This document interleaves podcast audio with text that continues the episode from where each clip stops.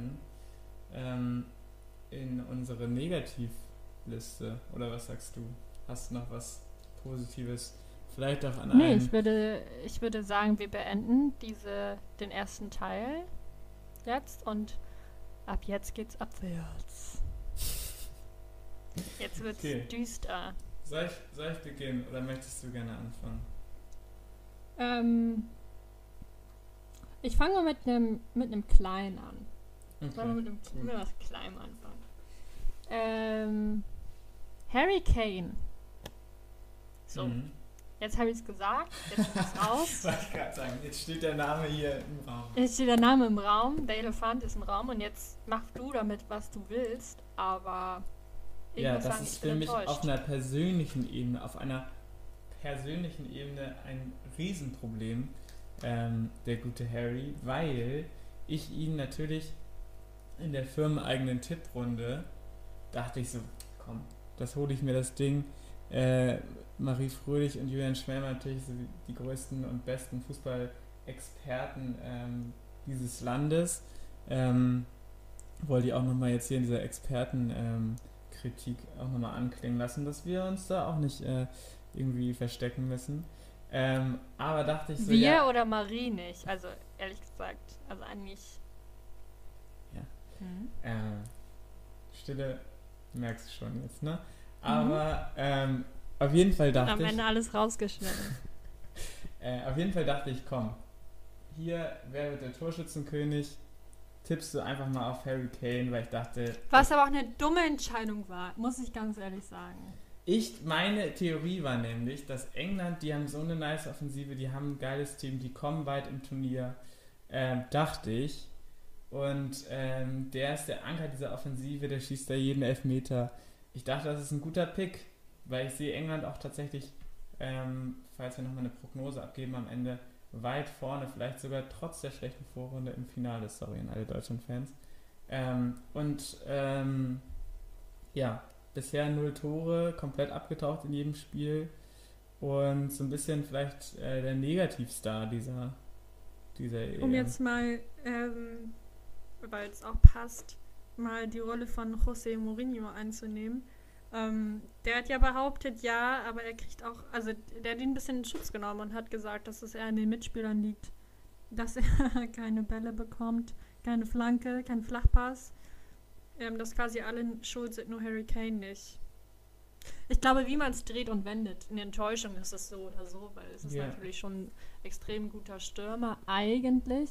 Ähm, ich muss dazu aber sagen, ich bin kein großer Harry Kane-Fan. Also, ich finde, wenn man ihn mit anderen Stürmern seines Spielertypes vergleicht, oder mit so den großen, mit den großen Neuen des Fußballs, dann finde ich, du guckst schon so, muss ich einfach sagen, gerne, also kann gerne die. BVB-Brille, aber finde ich, Haaland ist ein cooler, einfach anzugucken als Fan.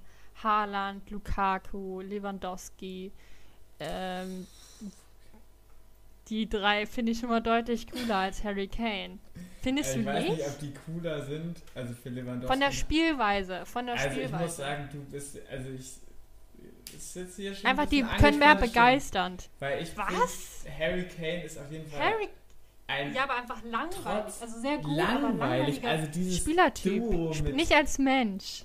Ich glaube, da bist du auch einfach äh, mit deiner, bist du immer noch in deiner Mourinho-Rolle, hast dann noch irgendwie ähm, den, die habe ich Eindrücke zu sehr die des Gunners-Brille auf. portugiesischen Großmeisters. Vielleicht das, aber ich finde, es gibt kaum einen Spieler wie Harry Kane, der so Torgefahr verkörpert. Die drei Namen, die du gesagt hast, die zählen auf jeden Fall auch da rein. Und gerade was, was Torgefahr angeht, könnte man auch sagen, dass alle von denen noch äh, eine Nasenspitze vor Kane sind auf jeden Fall. Aber er muss sich auf jeden Fall nicht verstecken. Und ich finde, es gibt kaum einen Spieler von seinem Spielertyp und von seiner Statur, der so gut mitspielen kann, der so viele Assists gibt, der so viele krasse Lewandowski, der gibt Lewandowski, der gibt Ja, nicht so viele Assists, ja, aber weil der einfach, ja, weil der einfach die Tore selber Ja, macht. aber ich habe noch nie gesehen, äh, was man von Der Harry nimmt Kane das Heft auch mal Spiel selber in die sieht, Hand. dass Harry Kane kriegt den Ball in der Mittellinie und spielt dir so einen gepfefferten Außenriss Diago auf die Seite. Und das als, als 1,90 Ja. breit und 1,90 Großtyp, das habe ich aber von Lewandowski noch nie gesehen. Da fällt mir dann direkt hier diese Doppelkopfballchance aus dem letzten Polenspiel ein. Ähm, Aber nee. Also ja, aber das muss man auch nochmal sagen. Also sorry, aber Lewandowskis, also nichts gegen Polen, aber die Qualität von Polen und die Qualität von England, es kann nicht sein, erzähle mich schon an wie so ein Fußballtrainer, aber ich finde es auch schon sehr überraschend, dass ähm, England, also dass sie es nicht schaffen, ihn richtig in Szene zu setzen. Die haben so gute Offensivspieler und er hat alle Möglichkeiten da und trotzdem schafft er es nicht zu glänzen. Ähm, insofern, tut mir leid, aber da muss ich sagen. Er ist ein nee. Flop. Ich, ich gehe da mit. Ich gehe da auf jeden Fall mit. Aber ich wollte nur generell, also eine generelle Kritik an Harry Kane. Aber ich finde auch, findest ich du ein nicht, dass. Aber das schockt mich jetzt, weil ich finde, viele. Ich bin kein Tottenham-Fan, ne? muss man dazu auch sagen. Hört man vielleicht hier auch raus. Aber viele seiner Tore sind. Die macht er gut. Gar keine Frage. Aber es fehlt so diese Extraklasse. Wenn du jetzt mal zurückdenkst, kannst du dich an viele Tore erinnern, wo er einen Rück, äh, Fallrückzieher, Seitfallzieher, wo er fünf Leute aussteigen lässt und dann mit der Hacke. Also sowas, so besondere Weltklasse-Momente. Kann ich mich bei ihm wenig dran erinnern. Kann ich mich bei Haaland mehr erinnern und der ist gefühlt zehn Jahre jünger. Also, da muss ich jetzt auch nochmal sagen, dass dein Bias sehr hoch ist, weil du jedes Dortmund Das kann schaust. sein. Und ich würde mal behaupten, die letzten beiden Tottenham-Spiele, die du gesehen hast, waren auch gegen Dortmund. Also, ähm, Ja, oder? Ja. Wahrscheinlich. ähm, naja, aber ich muss sagen, du hast schon recht. Also, ähm, Also er ist eher außer unauffällig. Seine, außer seine gepfefferten Elfmeter, die immer an dieselbe Stelle, immer in Winkel gehen, kann ich mir jetzt auch nicht an ein krasses Tor erinnern, aber gerade dieses Zusammenspiel halt mit Son bei Tottenham, selbst unter Mourinho, der jetzt nicht gerade für fulminanten Offensivfußball steht, ähm, das ist mir auf jeden Fall schon in Gedächtnis geblieben und gerade auch diese äh, Interchangeability zwischen diesen beiden sehr unterschiedlichen Spieltypen, ähm, die, die fällt mir da auch schon, schon sehr gut auf. Und man muss halt auch sagen, dass ähm, Harry Kane ähm, zwar mit Tottenham einen sehr guten Cast hat, auch um sich herum, aber auch immer schon eine der tragenden Säulen dieses Teams war und auch ein sehr großer Grund mit diversen anderen Namen, dass Tottenham ähm, im Champions League Finale war, dass sie jetzt wirklich seit Jahren beständig oben in der Premier League mitspielen. Ähm, Ja. Deswegen, Harry Kane, I love you. Ähm, ja, ich mache mal weiter mit meinem, mit meinem Flop 1 und bevor wir hier auf die ernsten Themen zu sprechen kommen, habe ich auch noch mal ein, ein kleines Schmankerl.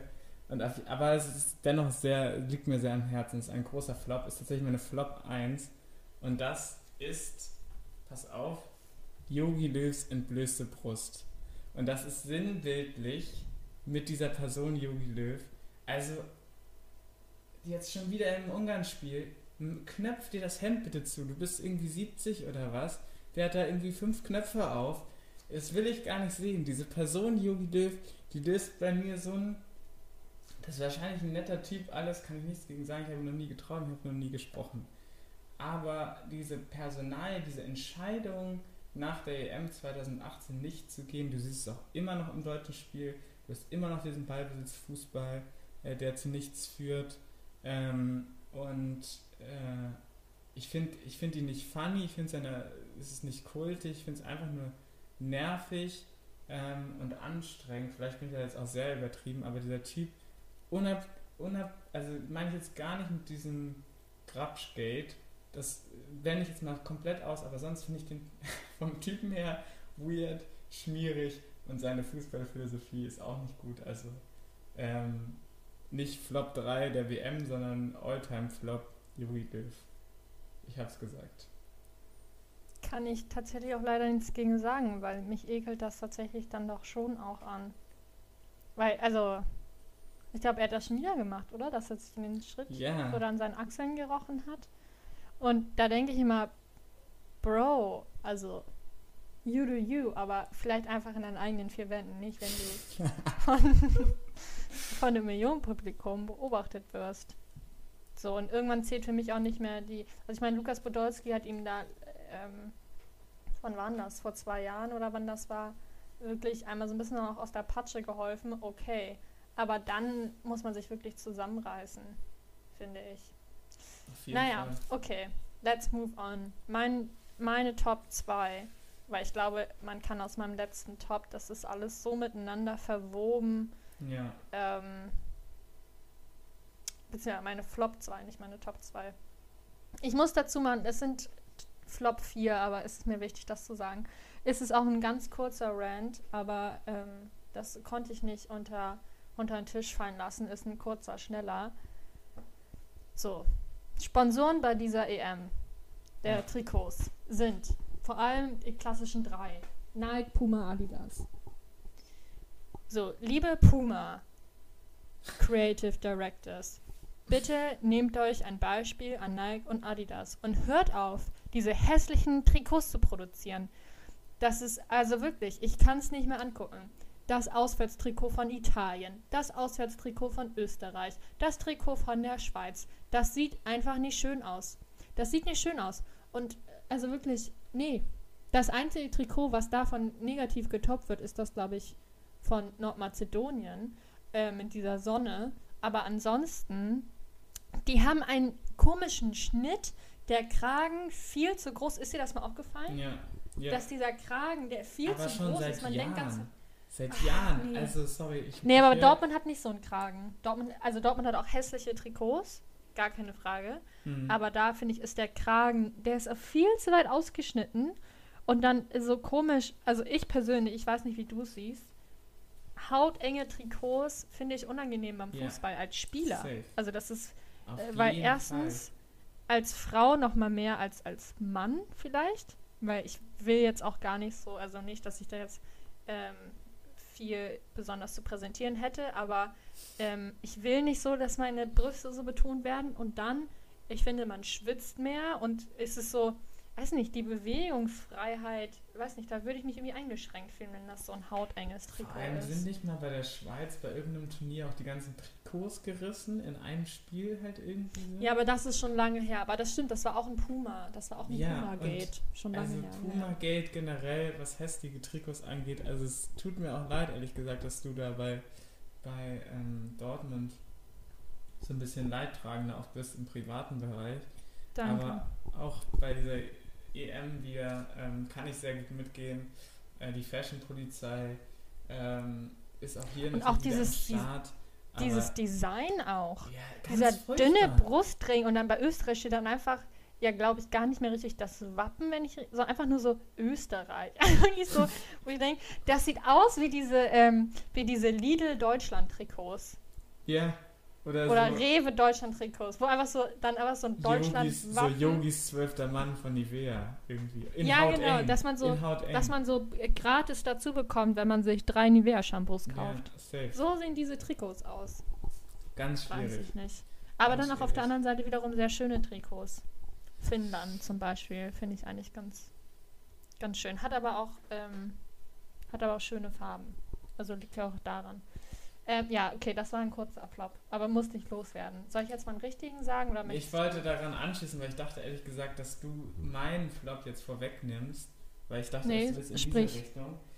Und zwar geht es, bleiben wir bei, bei, der, bei der Außenwerbung oder den, den Firmen, die an dieser EM beteiligt sind, und zwar die Sponsoren dieser EM. Es ist natürlich jetzt auch besonders klar geworden durch dieses ganze Ungarn-Thema, dem wir uns ja auch noch gleich ähm, äh, widmen wollen. Aber also es war ja nie gut, aber was da für Unternehmen immer auf diesen Banden hinter den Spielern sind nach dem Interview, also du hast irgendwie Qatar Airways, du hast Gazprom, du hast, ähm, was weiß ich, äh, Lieferando, TikTok, Coca-Cola. Coca-Cola, also wirklich so das, ähm, äh, der große Ballsaal aller äh, Firmen, die in irgendeiner Art und Weise ähm, negativ aufgefallen sind in den letzten Jahren. Fehlt nur noch, dass Jeff Bezos da selber äh, auf seiner 16 Milliarden Yacht irgendwie persönlich einfährt und äh, à la VW den Spielball irgendwie präsentiert. Aber dann hättest du wirklich alle, alle schwierigen Unternehmen ähm, zusammen. Und ich habe mittlerweile das Gefühl, das ist wie so eine Unterwanderung von so äh, Bond-Bösewichten, die sich da irgendwie so. Also es ist ganz, ganz schwierig und auch als Fußballfan ganz schwierig, dann Nicht-Fußballfans ähm, in den letzten Tagen mit all den politischen Themen und diesen Sponsoren zu vermitteln. Ähm, Ja, und auch, hast du so das gesehen? ist. das fand ich, glaube ich, ganz schlimm, was das angeht. Die Eröffnungsfeier, wo dann der Ball reingefahren wird von so einem, ist das ja, VW? Das ja, ja, War so ein VW, ne? VW-Auto. Dieses kleine VW-Plastikauto. Also da dachte ich so, Leute, nehmt doch einfach irgendein niedliches Kind, was da irgendwie in den Ball reinträgt. Und Ja, was das das irgendwie das so dann ja Day irgendwie of Her Life mäßig. Ja, wirklich. Ja, genau. So diese, wie hießen die mal, diese McDonalds-Einlaufkinder, das war doch irgendwie niedlich. Aber Safe. jetzt wirklich dieses Plastikauto, da dachte ich wirklich so, oh Gott, oh Gott, oh Gott. Also, wir sind wirklich, also ich weiß nicht, ob der Tipping Point, also the point of no return, ob wir den eigentlich schon erreicht haben, was peinliches Sponsoring angeht. Weil ich glaube, wir sind wirklich kurz davor. Äh, wirklich ganz kurz davor. Ja, wirklich. Stell dir mal vor, in irgendwann äh, sitzen zum Beispiel Schiedsrichter in diesen kleinen Plastikautos. So die Linienrichter fahren so die Linien auf. Ja, ohne Witz. Ohne Witz. Wir lachen jetzt auch drüber. In drei Jahren wird das der Fall sein. Nice. Und dann in solchen orangen Lieferando-Jacken oder so. Feier ich. Ich kann mir auch vorstellen, dass die UEFA, dass irgendwann Schiedsrichter auch Sponsoren auf ihren Trikots tragen. Ja, und auch, dass halt viel mehr Werbung geschaltet wird innerhalb der Spiele. Also bei Sky hast du es ja jetzt schon, dass dann immer so quasi bei dem entscheidenden Elfmeter dir Olli Kahn zuzwinkert mit der Tipico-Werbung, aber ähm, also ich Ja, glaube... oder Mertesacker mit eToro. Also Ja. sorry, aber Mertesacker für mich seitdem auch unten durch. Ich glaube, überall, wo du Werbung drauf machen kannst, wird früher oder später Werbung sein. Und ich meine, die italienische Serie A macht es ja schon vor, dass ein Trikotsponsor meistens auch nicht genug ist, sondern halt irgendwie dann bist du da Ist so hier wie tatsächlich Joey auch Kelly beim TV Total Turmspringen Ja. irgendwann. Es ist hier tatsächlich auch in Skandinavien ganz schlimm. Also hier gibt es, in Deutschland gibt es ja diese Regel, ne, dass du nur einen Trikotsponsor haben darfst und dann hat die Bundesliga auch nochmal DHL, ne, und so. Aber ansonsten ja nur einen Trikotsponsor auf dem Trikot und hier in Skandinavien gibt es diese Regel ja auch nicht. Und da wird wirklich, ich glaube, allein auf, auf der Hose, umso höher die Mannschaft spielt, da hast du aber auf der Hose sechs Sponsoren. So auf deinem Arsch steht dann da irgendwas drauf. Ich so denke, Leute. Nee. Nice, aber so Schrittprint ist doch gerade eigentlich ganz in. Also da kann uns, kann ja Stimmt. auch äh, vielleicht irgendwas von grüßen. Äh, musste mal mit Puma absprechen. Ich glaube, die sind da ganz offen für neue Ideen. Mhm. Ja, ja. Ähm, ja, mach weiter. Was, was ist dir noch negativ aufgefallen? Ja, ich glaube, jetzt kommen wir zu den, jetzt kommen wir wirklich ein bisschen zu den ernsten Themen dieser ähm, Europameisterschaft. Ähm, ich habe jetzt einfach mal, das ist ein bisschen schwammig, aber ich habe jetzt einfach mal die UEFA aufgeschrieben. Weil es gab mehrere Vorfälle, wo die UEFA sich wirklich wieder lächerlich gemacht hat und wo sie für mich wieder bewiesen hat, dass sie der Flop des Turniers ist, was ja traurig ist, weil sie sind ja der, der Veranstalter. Und zwar, das war einmal, können wir aufzählen, das mit Eriksen, dass sie Dänemark indirekt gezwungen haben, anscheinend dieses Spiel weiterzuspielen. Ja. Ähm, dann, dass sie ähm, die Fans oder die vollen Stadien, die natürlich auch, klar, das ist erstmal Sache des jeweiligen Landes beziehungsweise der Lokalpolitik, wie voll die Stadien sein dürfen, aber es kann mir keiner erzählen, die UEFA freut sich ja darüber, wenn in Ungarn 50.000 kommen. Dann gab es, Safe. glaube ich, Berichte darüber, dass ähm, die UEFA, glaube ich, einen Sonderantrag in London gestellt hat, dass alle UEFA, ähm, das UEFA-Komitee von allen Corona-Restriktionen doch gerne befreit werden soll und nicht in Quarantäne muss in England. Ähm, was ich auch absolut unwürdig finde. Mhm. Ähm, ja, und ich glaube, dann kommen wir ja nicht darum, drum herum, äh, die ganze Reaktion, wie sie sich, wie sie das kommuniziert haben und wie sie sich verhalten haben, ähm, auf den Wunsch Ungarns, doch bitte die Allianz Arena in München äh, nicht in, in Regenbogenfarben auszuleuchten. Also insofern, äh, ich glaube, man findet noch mehrere Dinge, die einen, glaube ich, aufregen. Das sind jetzt nur eine. Auch der Modus, glaube ich, kann man auch noch, hätte man Ja. natürlich auch noch kritisieren können. Also die UEFA wirklich bei mir unten durch. Ich weiß, was ist schlimmer? FIFA oder UEFA? Beides schrecklich. Es ist beides schrecklich, es ist beides ähm, so vorhersehbar äh, schlimm. Dieses Geld, was da fließt, dieser Sport, nicht mal die Freude an dem Sport, sondern einfach, dass es ausgetragen werden muss. Das hat man ja zum Beispiel bei Eriksen jetzt auch gesehen.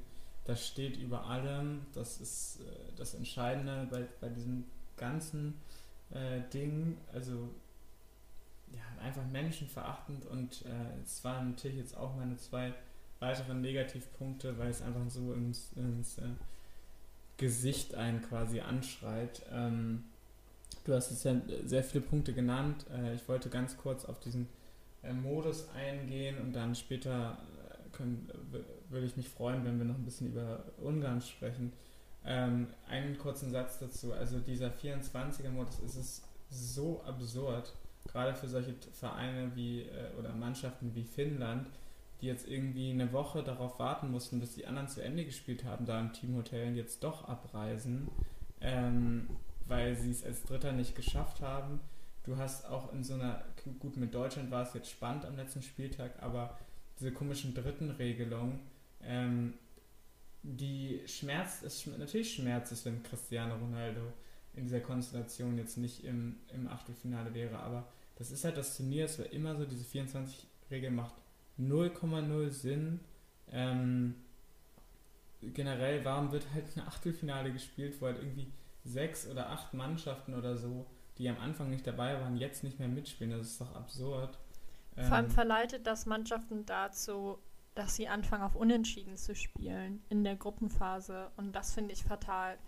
Weil ich finde, eine Weltmeisterschaft, eine Europameisterschaft hat ja auch irgendwie davon gelebt, dass wenn Spanien gegen Schweden spielt, der Schweden einfach sagt, scheißegal, wir müssen dieses Spiel hier gewinnen. Mhm. Ähm, und dann gehen, deswegen fallen noch eigentlich immer viele Tore und es geht hin und her und es sind spannende Spiele. Ähm, natürlich war das jetzt clever von Schweden, dass sie sich hinten reingestellt haben und da einen Punkt geholt haben. Aber ich glaube, es ist nicht unbedingt im Sinne des Zuschauers. Vor allem, wenn du dir jetzt so die Achtelfinalbegegnungen anschaust, natürlich sind da tolle Spiele dabei, wie zum Beispiel England gegen Deutschland wie zum Beispiel ähm, Kroatien gegen Spanien oder auch Belgien gegen Portugal. Aber ich frage mich dann immer bei diesen ganzen Bestrebungen, klar, mehr, mehr, mehr, mehr ist immer besser. Aber so jetzt nur Front gegen die Teams, aber jetzt ohne persönlichen Bezug, wie viele Leute schauen denn wirklich halt so ein Schweden gegen Ukraine oder so ein Dänemark gegen Wales? Ich. Ich. Ja, ich auch, aber halt unabgesehen von Leuten, die jetzt keinen Fußball-Podcast haben, ähm, nimmt es diese, diese, diese Spiele mehr, nehmen natürlich auch so ein bisschen diese Brisanz daraus. So, du willst ja quasi diese Deutschland-England, du willst ja diese Frankreich-Niederlande, diese traditionellen Duelle dann halt irgendwie haben im Verlauf des Turniers, plus halt irgendwie eine Wildcard, Überraschungsmannschaft, in die sich dann alle verlieben. Ähm, ich hoffe ja dieses Jahr auf Dänemark, wie gesagt, aber ähm, dieses Achtelfinale komplett absurd, also hätte man sich meiner Meinung nach komplett streichen können. Ähm, Total. Ja, aber ähm, jetzt natürlich zum viel größeren Thema. Äh, der Umgang mit Eriksen und der Umgang mit diesem Regenbogenthema. Ähm, vielleicht angefangen mit, mit dem Ungarn-Ding. Also. Nee, lass mit Eriksen anfangen. Okay, okay, okay. Ähm, wer diese, wir haben ja schon vorhin drüber geredet, und wer diese Bilder gesehen hat und wie du und wie viele andere Leute saß ich hier vom Fernseher, konnte nichts, ich konnte nichts machen. Ich habe nicht auf mein Handy geschaut, ich habe nicht auf mein Essen geschaut, was ich gerade gekocht habe. Ich hab, war wie gebannt vom Fernseher und du hast auch in den Augen der Spieler, in den Augen der Fans gesehen, da stirbt gerade ein Mensch und man musste ja in diesen Minuten wirklich davon ausgehen, dass der tot ist. Also ich war eigentlich felsenfest davon überzeugt. Ähm, und das dann dieser Mannschaft das so angeboten wird, beziehungsweise indirekt sogar noch Eriksen, weil äh, die dänische Nationalmannschaft ja dann noch mit ihm gefacetimed hat und der Cheap liegt im Krankenhaus und seine Mannschaft wird dazu gezwungen, ihn zu fragen, sollen wir lieber heute spielen oder morgen? Was ist das für, eine, für ein emotionaler Druck? Natürlich, kein Arsch der Welt würde sagen, ähm, nee, spielt man lieber morgen, weil jetzt soll es um mich gehen. Nicht, jeder Mensch hätte gesagt so, ja, Julian gut, hätte das gesagt.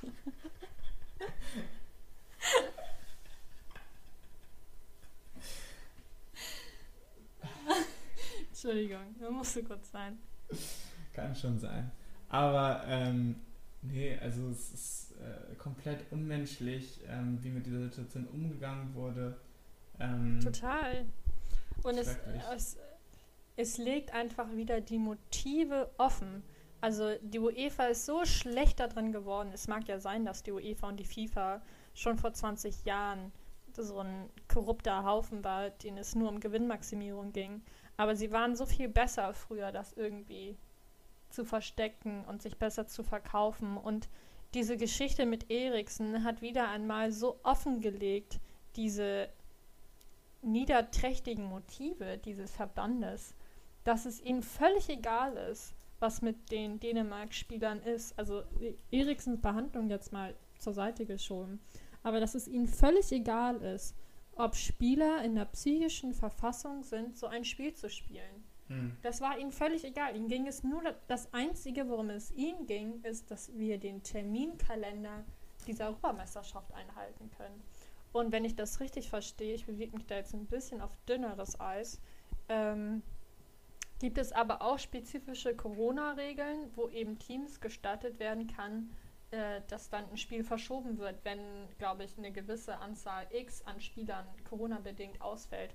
Und das finde ich so lächerlich, weil natürlich auch, ähm, also natürlich ist Corona ein legitimer Grund zu sagen, wir können nicht spielen, uns fehlen fünf Spieler. Aber wenn, ähm, wenn ein Spieler einer Mannschaft wirklich ähm, ja, wiederbelebt werden muss und diese Spieler alle traumatisiert sind, und das haben sie ja nach eigenen Aussagen auch bestätigt, ich glaube, der Kapitän musste ausgewechselt werden, der konnte nicht mehr weiterspielen. Und man hat diesen Spielern das ja angemerkt. Das betrifft doch die ganze Mannschaft, das betrifft das halbe Stadion, das betrifft die finnische Mannschaft. Dann kannst du doch nicht als UEFA sagen, also entweder ihr spielt jetzt zu Ende oder morgen. Aber eine andere Option, ja, ah gut, wir können das Spiel natürlich auch mit 0-3 für Finnland werten. Das finde ich so, das finde ich einfach unmenschlich. Ja. Wirklich unmenschlich. Und damit haben sie wirklich bei mir den letzten. Nee, eigentlich war es schon vorher aufgebraucht, muss man sagen. Aber ja. Ja, ich, also ich frage mich halt auch so ein bisschen hinter all diesen, ist natürlich also diese böse Organisation UEFA, aber hinter all diesen Entscheidungen stecken ja auch irgendwo Menschen, die auch irgendwo unter Druck stehen, alles, das gebe ich dir nicht alles, aber bei so einem Fall wie jetzt diesem Eriksen-Ding, ähm, frage ich mich, wer sind diese Personen, die diese Bilder sehen, die vielleicht sogar vor Ort sind, sich da sehr intensiv mit auseinandersetzen und sagen, in einer halben Stunde geht es aber bitte weiter, Leute. So, also natürlich ste stehen da große Namen und großes Geld hinter und großer Druck, aber ähm, also also dass das überhaupt so ging und ähm, und dann so gemacht wurde. Wahrscheinlich haben sie sich noch geärgert, weil dann ein einziges Spiel zeitgleich mit einem anderen stattgefunden hat äh, an den ersten beiden Spieltagen, weil es sich ja so ein bisschen überlappt hat dann mit dem Belgien-Russland-Spiel ja. an dem Abend. Ähm, ja, man fragt sich immer, ob sie ja nicht überhaupt eine PR-Beratung haben. Ne? Also es muss ihnen doch jemand sagen, Leute, wenn ihr das so entscheidet, dann äh, das kommt draußen nicht gut an. So, und aber nein, sie sie machen das, sie kriegen einen Shitstorm und ähm, ja, Julian, was machen sie fünf Tage später oder zwei Wochen später? Ähm, ja, dann haben sie gedacht, anscheinend ist es noch nicht Shitstorm genug. Wir haben es noch nicht äh, genug in die, in die Scheiße geritten als, als Organisation.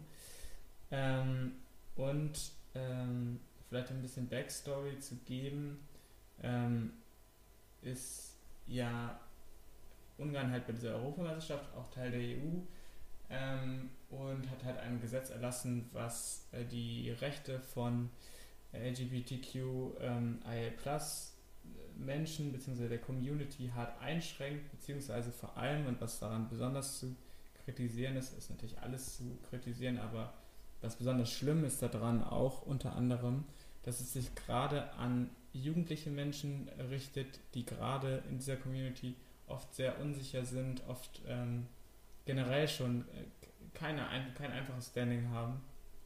Ähm, und die halt einfach quasi die, die Informationen und Anlaufstellen für diese Menschen halt komplett einschränkt, ähm, die ihnen alles verbietet, die ja, indirekt quasi Homosexualität verbietet in diesem Land.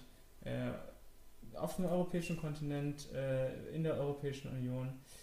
Und da hatte dann die Stadt München den, den Vorschlag, die Allianz Arena, die ja aus äh, 100.000 LEDs, äh, whatever, besteht, in, ähm, mit der Pride Flag ähm, auszustrahlen, beziehungsweise das auszustrahlen. Und da hat die UEFA sich gedacht, nee, so ein in Anführungszeichen politisches Statement wie Menschenrechte, das wollen wir hier nicht bei unserem Turnier haben. Was war deine Reaktion auf die Entscheidung? Man muss ja sagen, also, ähm, ja, ich war geschockt. Oder was heißt, ich war geschockt? Es hat mich irgendwie nicht richtig überrascht, dass sie das am Ende so entschieden haben. Ich habe es schon ein bisschen befürchtet, ähm, weil, wie gesagt, die UEFA für mich extrem unten durch ist und die UEFA zu den großen Unternehmen und Organisationen eben leider zählt, die diesen Pride Month nutzen, um sich irgendwo eine Regenbogenflagge hinzuklatschen, aber dann bei reiner Symbolpolitik verbleiben und eben dann nichts tun und sich für die, für die Rechte dieser Menschen einsetzen. Ähm, mich regt oder ich finde eher auch schade, dass man immer fragen muss, und da das ist vielleicht eine interessante Frage für dich, die ich dir stellen würde, ähm, das, dieses Stadion zu beleuchten und Flagge zu zeigen, das, glaube ich, kann man definieren als Symbolpolitik. Das ändert jetzt, dadurch wird keine Policy irgendwo geändert und auch Viktor Orban wird jetzt nicht sagen, ah, die Allianz Arena leuchtet in Regenbogenfarben. Komm Leute, ich nehme das Gesetz zurück. Würdest du trotzdem sagen, dass es ähm, gut ist, dass es das gegeben hätte oder dass Menschen jetzt eben Flagge gezeigt haben? Oder würdest du so sagen, ähm, dass es wiederum auch schlecht ist, weil sich eben Politiker dahinter verstecken, dass sie dann eben auf Twitter äh, irgendwie, ähm, nehmen wir Paul Ziemiak, als, jetzt nur als Beispiel Generalsekretär der CDU, also auch, das ist eine mit die ranghöchste Stelle, die man innerhalb einer Partei in Deutschland haben kann, muss man so sagen, quasi der der Manager einer Partei, wenn man das so sagen kann. Der hat auch, äh, glaube ich, Regenbogengrüße nach München geschickt, so ungefähr lautete sein Tweet, mehr oder weniger. Ja, Markus ähm, Söder ja auch mit der Regenbogen Genau. Das sind natürlich aber trotzdem Politiker, die ja an der Quelle sitzen, etwas zu ändern. Und ja auch Deutschland, ähm, da gab es ja auch eine Abstimmung über das Selbstbestimmungsgesetz, wo die CDU auch andere Parteien dagegen gestimmt haben, also wo sie die Chance hatten, sich für diese Community stark zu machen. Diese Chance haben sie nicht genutzt. Jetzt schicken sie so eine Regenbogen-Message dahin. Da würdest du da sagen, da ist Symbolpolitik auch wieder gefährlich, weil sich eben die Menschen, die die Macht ja eigentlich haben, sich ja auch gerne dahinter verstecken. Ähm, ja und nein, muss ich sagen. Also auf der einen Seite ähm, sehe ich das genauso wie du. Wir haben ja ähm, waren ja auch im regen Austausch halt vorgestern, ähm, als am Tag des Spiels, als diese ganze Diskussion, glaube ich, auf ihrem Höhepunkt war. Und es wurde dann so zu so einem Running Gag zwischen Marie und mir, dass wir uns einfach so wilde Organisationen hin und her geschickt haben, die sich dann alle irgendwie ihr Logo einmal in der Regenbogenflagge haben abdrucken lassen. Unter anderem ja auch dann Frontex irgendwann ähm, die jetzt äh, wirklich nicht für Menschenrechte stehen, und ja sogar die UEFA irgendwann dann später am Abend. Ähm, und da sehe ich das schon auf jeden Fall kritisch. Also so, wie du gesagt hast, Unternehmen, Politiker, ähm, die alle Teil oder ein, den größten Teil tragen und ähm, da so ein ähm, nur so eine Symbolik zu verkörpern, das stimmt natürlich. Auf der anderen Seite muss man auf der, auch sagen, dass die UEFA quasi, wenn sie die, wenn sie dieses Turnier unpolitisch halten wollte, in Anführungszeichen, weil wie gesagt, ich halte jetzt Menschenrechte und auch vor allem Rechte, die in jedem europäischen Vertrag und in jedem ähm, internationalen Vertrag und auch im deutschen Grundgesetz festgehalten sind, halt jetzt nicht für politisch, sondern einfach für Rechtens und Unrechtens. Aber wenn wir es jetzt mal mit politisch überschreiben wollen, dann hat sie natürlich komplett das Falsche gemacht, weil hätte München das einfach ausgeleuchtet, dann wäre es ja niemals zu dieser Debatte gekommen. Und ähm, so doll ich das kritisieren muss und wir haben uns ja schon öfter über dieses Thema auch privat unterhalten, ähm, desto öfter komme ich dann auch zu dem Schluss, dass äh, solche Symbole oder so eine Symbolik auch von einem, auch von Paul Ziemek, auch von einem Markus Söder, die alle ja, sich dagegen eingesetzt haben und so weiter, aber solche Symbolik wäre auch in der äh, Bundesrepublik wären vielleicht vor 20 Jahren noch überhaupt nicht möglich gewesen und so weiter. Und auch wenn es eine Symbolpolitik ist, ähm, hat es mir doch so ein bisschen gezeigt, dass viele Menschen in der, äh, in der Gesellschaft zumindest ein Stück weiter gekommen sind, sich zumindest wohler damit fühlen, dass vielleicht ähm, diese ganze Charme, und man muss ja auch immer denken, wir kommen beide aus einer linken Studentenbubble ähm, und ähm, außerhalb davon wird, glaub, wirst du, glaube ich, immer noch komisch angeschaut, wenn du jetzt irgendwie eine Pride Flag im Alltag trägst und so weiter. Und dass das so ein bisschen aufgelöst wird, das hat auf jeden Fall auch, auch positive Seiten. Ähm, dass da jetzt auch handfeste ähm, Taten jetzt folgen müssen auf die ganzen äh, äh, Zustimmungsbekundungen, das steht, glaube ich, außer Frage. Ich glaube, das kann man vielleicht auch nochmal aufmachen, dieses Thema. Ähm, die UEFA hat sich ja dazu geäußert, nachdem sie die, das UEFA-Logo in Regenbogenflaggen Flaggen, äh, getaucht hat. Ähm, und erstmal gesagt, also dieses Symbol steht für diese Regenbogenfarben stehen für unsere Normen und Werte und unterstützen das, worin wir glauben. Ähm, jetzt einfach mal denglisch übersetzt. Dass jeder ähm, dass unsere Gesellschaft tolerant sein muss für jeden, egal welcher Hintergrund, welcher Glauben, ähm, egal was für ein Gender. Für die UEFA sagen, die, sagen sie dann, The rainbow is not a political symbol.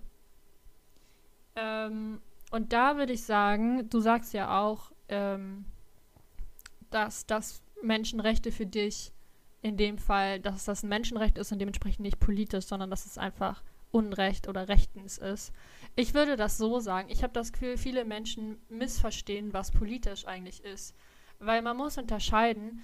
Ähm, ich würde schon sagen, natürlich ist die Regenbogenflagge heute ein politisches Symbol. Das kann man davon gar nicht trennen, weil ja ganz viele Bewegungen, ähm, die für diese ähm, Menschen stehen, ja total politisch sind. Also ich würde total widersprechen und sagen, natürlich ist das ein politisches Symbol, aber auch wenn UEFA für sich behauptet, dass sie politisch neutral sein muss, nur weil ein Symbol politisch ist, das politisch aufgeladen ist, ähm, kann man sich nicht dadurch retten, dass man sagt, wir sind politisch neutral und deswegen verbieten wir dieses Symbol, weil dieses Symbol sagt entweder oder. Das finde ich zum Beispiel Schwachsinn, weil es gibt einen Unterschied, ob man sagt, ähm, politisch ist, ähm, wenn irgendeine Policy, also irgendein Inhalt, irgendein Gesetzesentwurf, irgendeine politische Richtung, rechts oder links, wenn es um etwas ganz Konkretes geht, ähm, dass die UEFA sich dazu neutral positionieren muss. Ich glaube, das ist klar. So, und äh, ich kann auch schon eher verstehen, ich kann auch schon eher verstehen, dass die UEFA sagt, wir müssen uns aus, äh, aus diesem Gesetzesentwurf von Ungarn raushalten. Aber trotzdem, finde ich, kann die UEFA sagen, dieses politische Symbol ähm, ist für uns genau wie das Symbol, wenn Spieler vor dem Spiel knien, ist genau wie Black Lives Matter. Das ist auch politisch, natürlich ist das politisch, aber trotzdem muss man es ganz klar trennen von äh, konkreten Policies. Und insofern finde ich, da stimme ich dir dann wieder zu, ähm, hätte sie das natürlich einfach ausleuchten können. Und natürlich, sie kann ja nicht bei der Armbinde von Manuel Neuer sagen, das ist in Ordnung, da, dass er da die Regenbogenflagge trägt, aber weil dieser Antrag so auf speziell auf Ungarn zugeschnitten war, speziell in Bezug zu diesem Gesetzesentwurf stand, deswegen verbieten wir das jetzt. Und das muss man auch sagen. In dem Fall ich, hätte ich der UEFA einfach geraten. Ähm, manchmal ist es besser, sich einfach im Nachhinein für etwas zu entschuldigen, als etwas gar nicht zu machen. Und was wäre denn passiert? Also gut, sie hätten dieses Stadion ausgeleuchtet. Gut, dann hätte Viktor vielleicht angerufen in Brüssel und gesagt, sag mal, hallo Leute, das finde ich scheiße. Und dann, äh, glaube ich, hätten sie theoretisch das Finale, können sie immer noch in, in Bukarest spielen. also ich glaube, die Konsequenz, die daraus entstanden wäre, dass sie diese Allianz Arena ausleuchten, die wäre gar nicht so schlimm gewesen. Das kann ich mir nicht vorstellen. Und die UEFA hat einfach wieder mal eine Chance verpasst. Und ähm, ja, aber nichtsdestotrotz, ich sehe es auch so wie du, dass ich sage, diese Symbolpolitik, auch da würde ich sagen, muss man einen Unterschied machen, einfach bei Menschen, die äh, vielleicht wie du und ich jetzt an der momentanen Situation nicht wirklich was ändern können und eben Entscheidungsträgern. Und ich finde Entscheidungsträger, ähm, wenn jetzt jemand wie Markus Söder jetzt die Regenbogenflagge nutzt, dem würde ich dann schon vorwerfen oder sagen, gut, Markus, aber dann sorg auch dafür, sich, dass sich das in deiner Politik widerspiegelt. Ähm, insofern sehe ich das ein bisschen zwiegespalten. Auf der einen Seite fand ich es extrem cool. Ich habe super viele Menschen gesehen, die sich äh, in den sozialen Netzwerken noch nie zu diesem Thema geäußert haben, die sich eher als unpolitisch, glaube ich, sehen, ähm, die alle eine salty Message an die UEFA geschickt haben mit Regenbogenflaggen. Das fand ich super, super cool. Ähm, und auf der anderen Seite sehe ich das dann auch wieder ein bisschen kritischer, wenn Politiker denken, ach komm, da setze ich einfach mal so einen Tweet ab. Ähm, und dann war es das wieder für die nächsten vier Jahre. Und wenn es irgendwie um Selbstbestimmung von transsexuellen Menschen geht, dann äh, stimme ich erstmal dagegen. Ähm, ja, also ich glaube, man muss bei Symbolpolitik immer gucken, was der, der Verfasser, der den Inhalt kreiert, ähm, daran aussetzen kann. Ob er vielleicht mehr machen kann als Symbolpolitik oder nicht. Ähm, aber trotzdem ist Symbolpolitik super wichtig und ja, immer der erste Schritt, das ist damit, womit es anfängt. Und jetzt müssen aber weitere Schritte folgen. Und ja, ich bin gespannt, wie sich das, wie sich das entwickelt. Also für die UEFA war es sicherlich äh, ja mehrere Schritte zurück. So, ich habe fertig.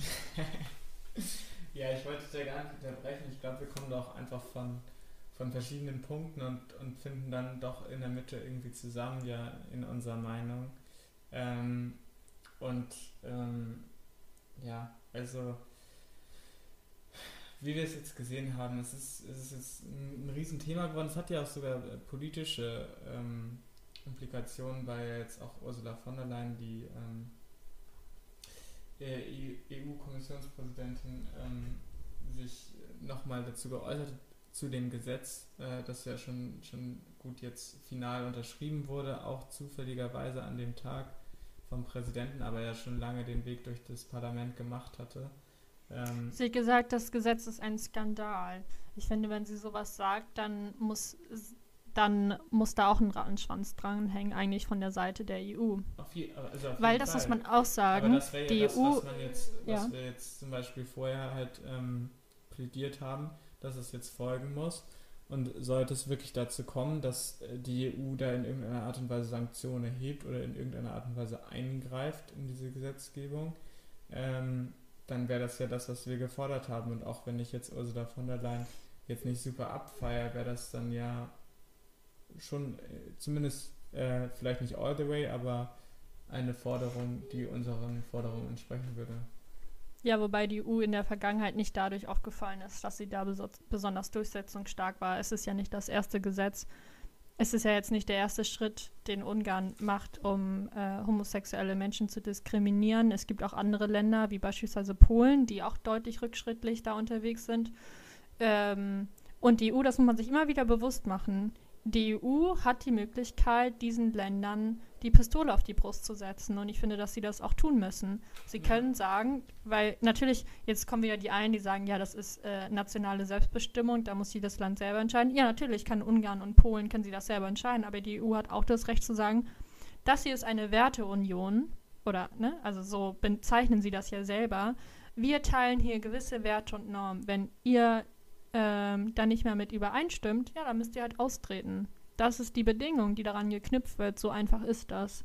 Und ähm, natürlich hat die EU auch die Möglichkeiten, das zu tun. Ungarn ist nicht Deutschland. Ähm, insofern äh, kann die EU natürlich da Druck aufbauen. Und es ist jetzt, und das finde ich, muss man auch, glaube ich, noch, mein letzter, ähm, mein letzter Anhängsel, bevor mein Laptop jetzt auch mit 5% gleich den Geist aufgibt. Ähm, der DFB muss sich dazu positionieren und muss sich da stärker engagieren, dass der DFB einfach gesagt hat, mm, da konnten wir jetzt auch leider nichts machen. Das ist Sache der UEFA, finde ich eine ganz schwache Entscheidung. Ja, der DFB der ist DFB, der stärkste ja. Verband in Europa, der stärkste Fußballverband. Äh, der DFB-Präsident, der DFB-Vizepräsident Roland Koch sitzt selber im UEFA-Komitee, also der hat das selber ja auch mitentschieden. Äh, und dann zu sagen, ja, da konnten wir jetzt auch leider gar nichts machen, das finde ich super heuchlerisch und gleichzeitig die CDU, CSU, ähm, die mit Viktor Orban Best Friends sind im Europäischen Parlament. Ähm, auch da würde ich sagen, hallo, vielleicht ist es dann auch mal an der Zeit, sich da stärker von abzugrenzen. Safe. Ähm, der, der, DFB hat ja sogar, bevor die finale Entscheidung von der UEFA gefallen ist, sich äh, indirekt dagegen ausgesprochen, indem sie meinten so, ja, lass es doch nicht an dem Tag machen, sondern an einem anderen Tag. Äh, einfach, ja, was natürlich komplett Quatsch ist ähm, gerade diese Vorschläge, die dann auch kamen, so, ja, mach das doch am Christopher Street Day, also, also wow, ne? Also am Christopher Street Day, also da färbt selbst, weiß ich nicht, selbst äh, Krupp oder irgendein anderes Unternehmen färbt da seine Farben in Regenbogenflaggen. Ja. Außer vielleicht dann, wenn sie in Saudi, außer den Twitter-Account für Saudi-Arabien, da lassen sie das natürlich. Aber ansonsten, ehrlich gesagt, nee, das macht mich richtig wütend, merke ich ja, das ich Thema. Entschuldigung. Ich habe mich ein bisschen, ein bisschen zurückgelehnt jetzt die letzten äh, 11, 12 Minuten. Aber, ähm, ja, aber das musste ich mal loswerden. Finde ich gut. Vielleicht hört, gut. Das, vielleicht hört das. Der ist muss auch nicht Roland Koch verzeihen, der ist Rainer Koch, fällt mir gerade ein. Ja, ähm, das wollte ich auch noch Auch eine absolute, absolute Bad Figure in unserem DFB-Fußballverband, wenn ich Safe, das mal so auf sagen jeden darf. Fall. Das ist auf jeden Fall eine einzelne Folge fast wert, diese, diese Personalie Rainer Koch. Ähm, ja, ich habe dem nichts mehr hinzuzufügen, ich kann dir nur zustimmen. Ähm, wären jetzt auch alle meine politikwissenschaftlichen äh, Blickwinkel hast du beleuchtet auf dieses Thema. Äh, und ähm, ich gehe da komplett d'accord und äh, ja, mal sehen, wie es sich jetzt noch entwickelt. Das ist natürlich noch ein heißes Eisen. Ich hoffe, es äh, bleibt auch, auch weiter so, auch wenn dieses Spiel jetzt vorbei ist. Ähm, und ähm, man muss sich sowohl auf politischer als auch auf ähm, sportlicher Ebene überlegen, wie man mit solchen, ähm, mit solchen Situationen äh, umgeht und sollte das Finale wirklich in Ungarn jetzt stattfinden und nicht im Wembley, wo die UEFA ja auch wieder ihre Macht ausnutzt, ähm, trotz der Corona-Krise, die sowieso nie ernst genommen wurde von diesem Verband, auch ähm, die ja in, in England jetzt nochmal doller um sich greift mit der Delta-Variante. Ähm, ja, das ist, äh, ist alles ein bisschen schwierig, aber ähm, dafür sind wir ja da, um das hier kritisch für euch aufzubereiten.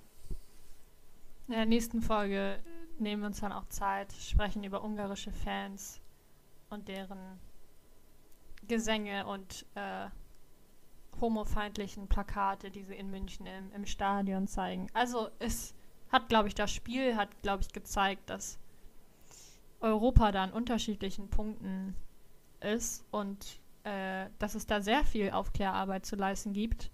Ähm, und um Viktor Orban zu enttäuschen, nur kleine Message an ihn, also nur Viktor, weil du jetzt anfängst, ähm, den Content zu verbieten.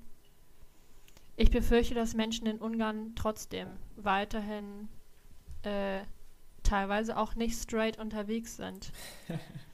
Tut mir leid, dass ich dir das so sagen muss, aber das ändert leider nichts daran, an dieser Tatsache. Die gibt es überall, diese Menschen. Und das ist auch gut so.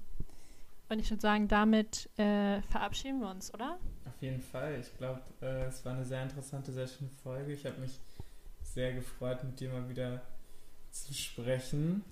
Äh, und ich glaube, wir verfolgen jetzt noch ganz eng den Rest des Turniers und vielleicht können sich unsere Zuhörer dann auch auf einen zweiten Teil dieses EM-Spezials freuen. Yes. Bleibt gesund, drückt allen coolen Mannschaften die Daumen, vor allem Schweden, die kann es gebrauchen. ähm, und ja, bis hoffentlich ganz bald. Macht es gut.